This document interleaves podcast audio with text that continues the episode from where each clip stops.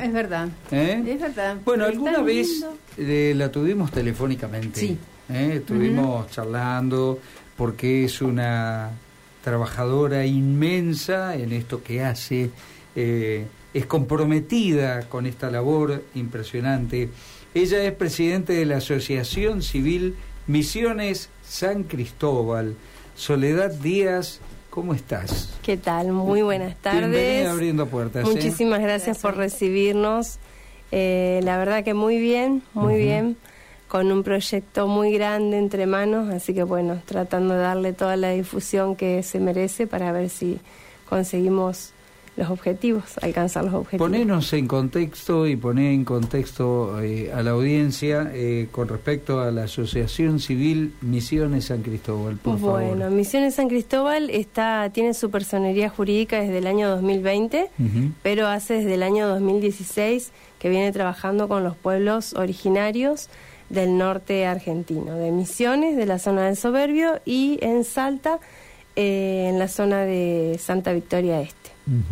Eh, estuvimos trabajando más precisamente en Salta con una comunidad que se llama El Pelícano, en la cual bueno gestionamos el pozo, un pozo de agua y después logramos con por medio de la asociación hacer todo el tendido de la red domiciliaria de agua eh, con la instalación de las huertas familiares que ya están produciendo y bueno y también la instalación de internet porque estaban en una comunidad que estaba totalmente aislada, incomunicada, así que bueno a través de la gente de ARSAT logramos que, que se instale internet en, en la comunidad, así que bueno una comunidad que está a 70 kilómetros eh, monte adentro Sí. de Santa Victoria Este, bueno, ahora están comunicados a través de Internet y ya están, eh, son autónomos prácticamente eh, con respecto a su producción y todo lo demás. Así que muy contentos por, por toda esa labor que pudimos generar a través de la asociación y de la colaboración de la gente, obviamente. ¿Qué te impulsó a generar todo este espacio y esta responsabilidad, compromiso?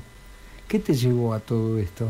Y es la magia de la gente y la necesidad de, de, de los pueblos originarios que son los dueños originales de nuestras tierras, ¿no? Ujú. Tan olvidados, discriminados eh, y con falta de oportunidades. Yo siempre digo, la gente siempre nos pregunta por qué nos vamos tan lejos. Eh, nosotros somos de San Cristóbal, Sí. eh, una ciudad del interior de la provincia que, donde también hay necesidades, pero yo siempre digo que en San Cristóbal hay muchas oportunidades. Eh, hay necesidades, pero los niños tienen a 10 cuadras, 8 cuadras una escuela, tienen una planta de agua potable, tienen hospitales, tienen dispensarios. Eh, estas comunidades nosotros elegimos las que están siempre las que están más alejadas, a donde nadie llega. Hay comunidades en la zona de Santa Victoria Este que están a, a la vera de la ruta, eh, como son La Merced, donde trabaja Jorge Rojas y todos ellos, eh, tienen oportunidades. Nosotros vamos bien monte adentro, donde no llega nadie, ahí va Misiones San Cristóbal a tratar de darles una mano eh, a esos argentinos que, que también existen ¿no? y que ¿Cómo necesitan reciben? tanto. ¿Cómo los reciben? Porque es muy fácil pensar en principio que tanta soledad y distancia hace que los vuelva duros, ¿no? Que el cuero sea bastante más duro, eh, que desconfíen. Exacto, ser sí, sí, el primer contacto siempre, siempre es difícil, eh, tanto por la confianza o la resistencia que a veces ellos Mm, eh, claro. demuestran y también por el idioma muchas veces, eh, tanto en Misiones como, eh, como en Salta, ellos hablan un idioma diferente al nuestro, entonces a veces es difícil la comunicación. Pero bueno, siempre se trata de, de esto, de, de ofrecerles una ayuda, siempre pidiendo permiso, siempre preguntándoles Claro, si si, ellos quieren, aceptan, si aceptan. eh, claro. Hay comunidades que, por ejemplo, aceptan todo el tema de lo que es alimentos, ropa, pero no aceptan medicina. Entonces siempre hay que ir con mucha precaución, con mucho respeto, respetando todas sus ideologías, sus creencias y siempre pidiendo permiso y ofreciendo, ofreciendo y esperando a ver qué aceptan ellos de lo que uno les ofrece. ¿Y qué pasó cuando ofrecieron internet, digamos? Ellos pedían, en realidad, Ah. ellos pedían una eh, comunicación, porque ¿qué pasaba? Era lo que le contaba yo recién a José. Eh, hay una urgencia médica y ellos están en este en esta comunidad, precisamente el Pelícano, estaban a 15 kilómetros del poblado más cercano donde había eh, eh, señal. Entonces, había una urgencia, algún accidentado, alguna parturienta. Una parturienta, un eh, chico que necesita. Exactamente. Muchas picaduras de víboras mm. y todo eso. Bueno, tenía que irse alguien en bicicleta esos 15 kilómetros a tratar de buscar ayuda para que la ayuda viniera.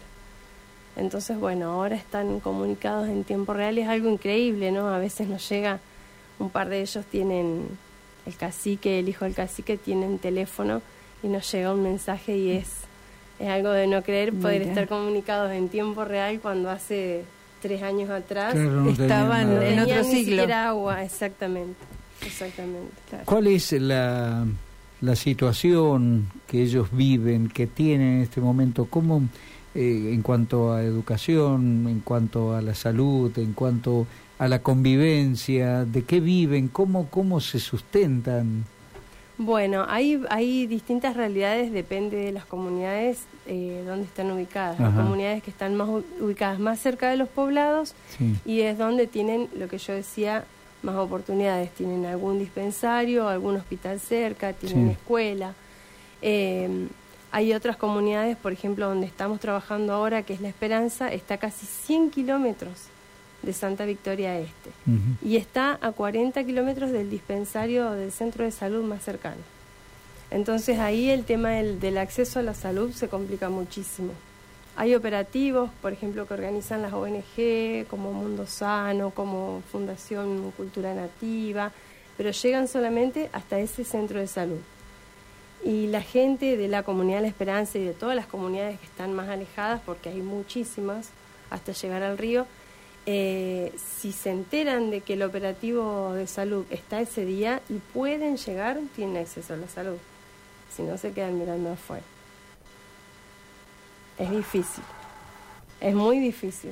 Eh, eh, en la comunidad de la Esperanza hay una escuela, una escuela primaria. Sí eh, a los que concurren niños huichis y niños criollos, porque hay criollos viviendo en los alrededores, pero no es bilingüe. Ah, qué barrera. Qué barrera. En nuestra Constitución Nacional hay un, un punto en la Constitución Nacional que habla de la educación bilingüe. Bueno, en Salta la educación no es bilingüe. Sí en Misiones. En Misiones es diferente. En Misiones sí en las escuelas tienen su traductor incluso no es solamente traductor, sino que se encarga de dar todas las materias que tienen que ver con, la, con lo cultural. Pero en misiones no es así. Entonces hay niños que concurren, pero hasta que no aprenden, que le van enseñando a los hermanos más grandes o, los hombres más grandes de la comunidad, van pero no entienden. ¿Y cómo, la, cómo logran la, la comunicación ustedes al momento de, incorporarse o de querer siempre, incorporarse? Claro, a nosotros siempre nos recibe el cacique. Eh, y los hijos de los caciques, eh, la mayor, mayormente son los varones, ellos son los que dominan el idioma castellano. Ah. Entonces ellos son los que se comunican directamente con nosotros. Y ellos, perdón, ellos limitan tal vez el aprendizaje de, de los que siguen o no, o ellos estarían dispuestos a que los chicos también aprendan ellos les van enseñando ah, de a poco. ¿Se va transmitiendo? Sí, sí, sí. Ah. Lo que nosotros notamos es que, por ejemplo, las mujeres de las, de las, de las comunidades eh, son eh, menos comunicativas con nosotros. O sea, no, no dialogan. Sí, hay una distancia. Mantienen la distancia, no dialogan. Y si nosotros les preguntamos, ellos contestan con la cabeza, con señas, pero no hablan prácticamente con, con las visitas. Y gestualmente, ¿cómo son ellos?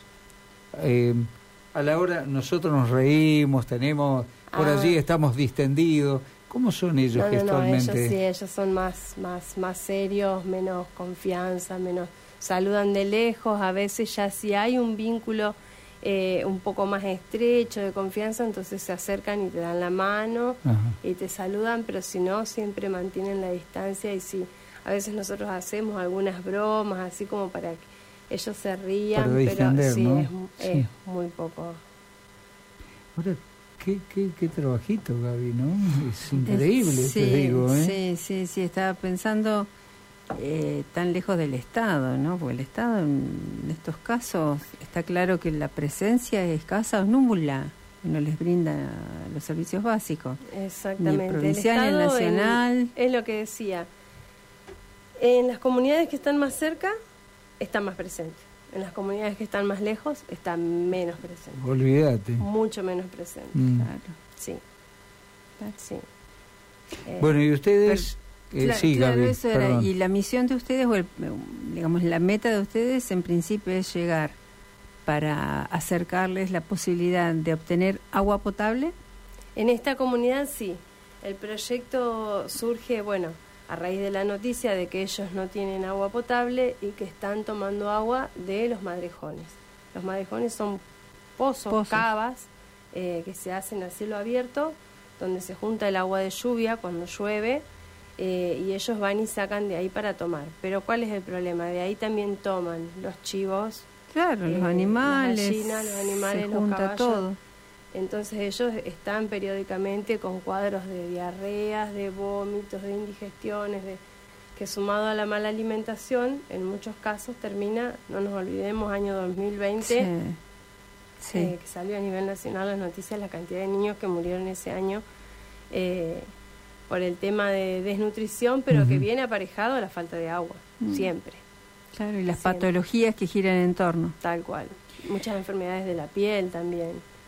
Eh, bueno, y en esta comunidad hay un pozo que hace tres años, nos decía el cacique, tres años y medio, construyeron un pozo somero, o sea que tiene 40 metros. Eh, es poco profundo para esa zona porque a esa, a esa profundidad el agua siempre está contaminada. Eh, en Salta un pozo para que tenga agua linda, buena para el consumo humano, tiene que tener aproximadamente 200 metros de profundidad, como es el que se realizó en el Pelicán.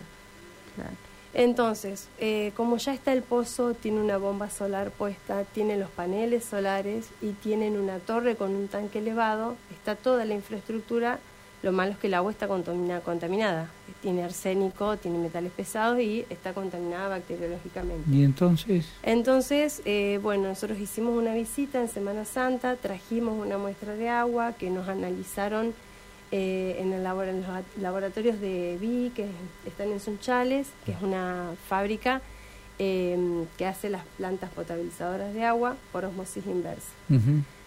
Ellos a través de este análisis nos dicen que es posible potabilizar esa agua con una planta de tratamiento. Entonces, bueno, nos presupuestaron una máquina mm. con una fuente de energía que es un generador generador eléctrico. En dos cuotas, eh, decime. En dos cuotas, decímelo. y bueno, eh, está presupuestado en dólares, sale de 18.500 dólares. la máquina con la instalación puesta en el lugar, con la capacitación para que ellos aprendan a manejar, porque obviamente eh, habrá que capacitar personas de la comunidad para que la operen a la máquina, la aprendan a manejar y todo lo demás. Eh, Así que bueno, esa es la cantidad de dinero que necesitamos juntar. Y entonces, este, ¿cómo, cómo logran juntarlo? A ver, empecemos por ahí. Aprovechar el medio. la idea es conseguirlo a través de las, las donaciones. Nosotros tenemos un sistema de, obviamente somos una asociación civil con personería jurídica, así que funcionamos con el aporte de socios.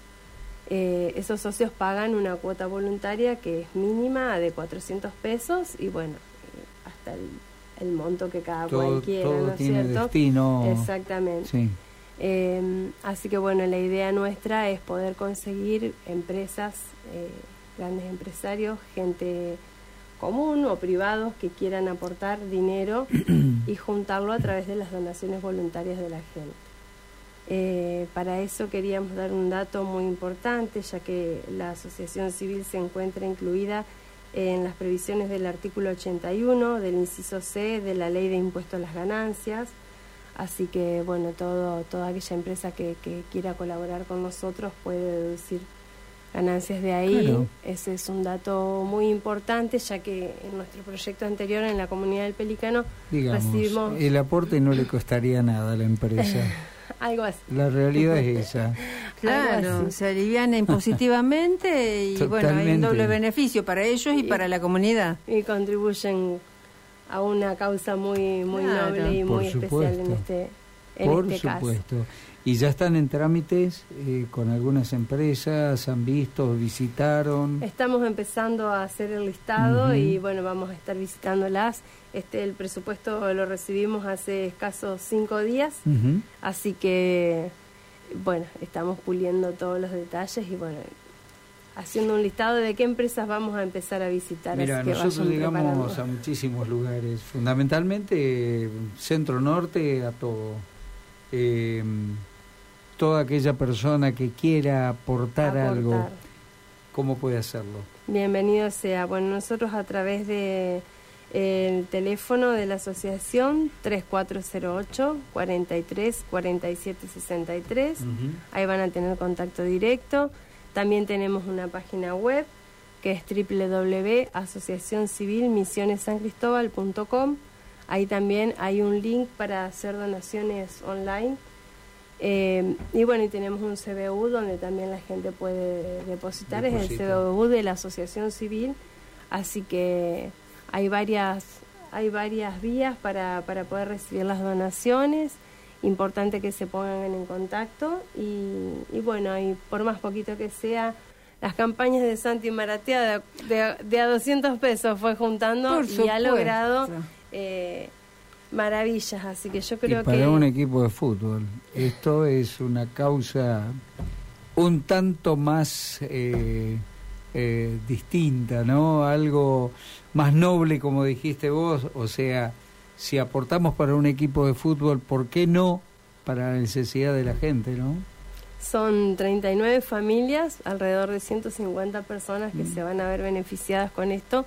Eh, no solamente con el agua potable para, para su consumo, sino también para la cría de sus animales, el riego de sus cultivos. Y la idea es que ellos puedan, una vez eh, obtenida el agua potable, ser una comunidad eh, sustentable, independiente, como, como se pudo lograr con el pelícano, ¿no? que ellos ya tienen sus fuentes de eh, sus huertas donde cultivan, donde venden el excedente. Así que no, han encontrado solamente una fuente de agua, sino también una salida laboral, eh, un ingreso de, dinero, un ingreso económico para su comunidad y salud precisamente. Salud en, primer lugar. Soledad Díaz, eh, agradecerte eh, tu presencia hoy aquí, gracias al Negro Martínez, a Luisito. Amigazo, integrante de la asociación también, el Negro Martínez, así que... Eh, quedamos en contacto.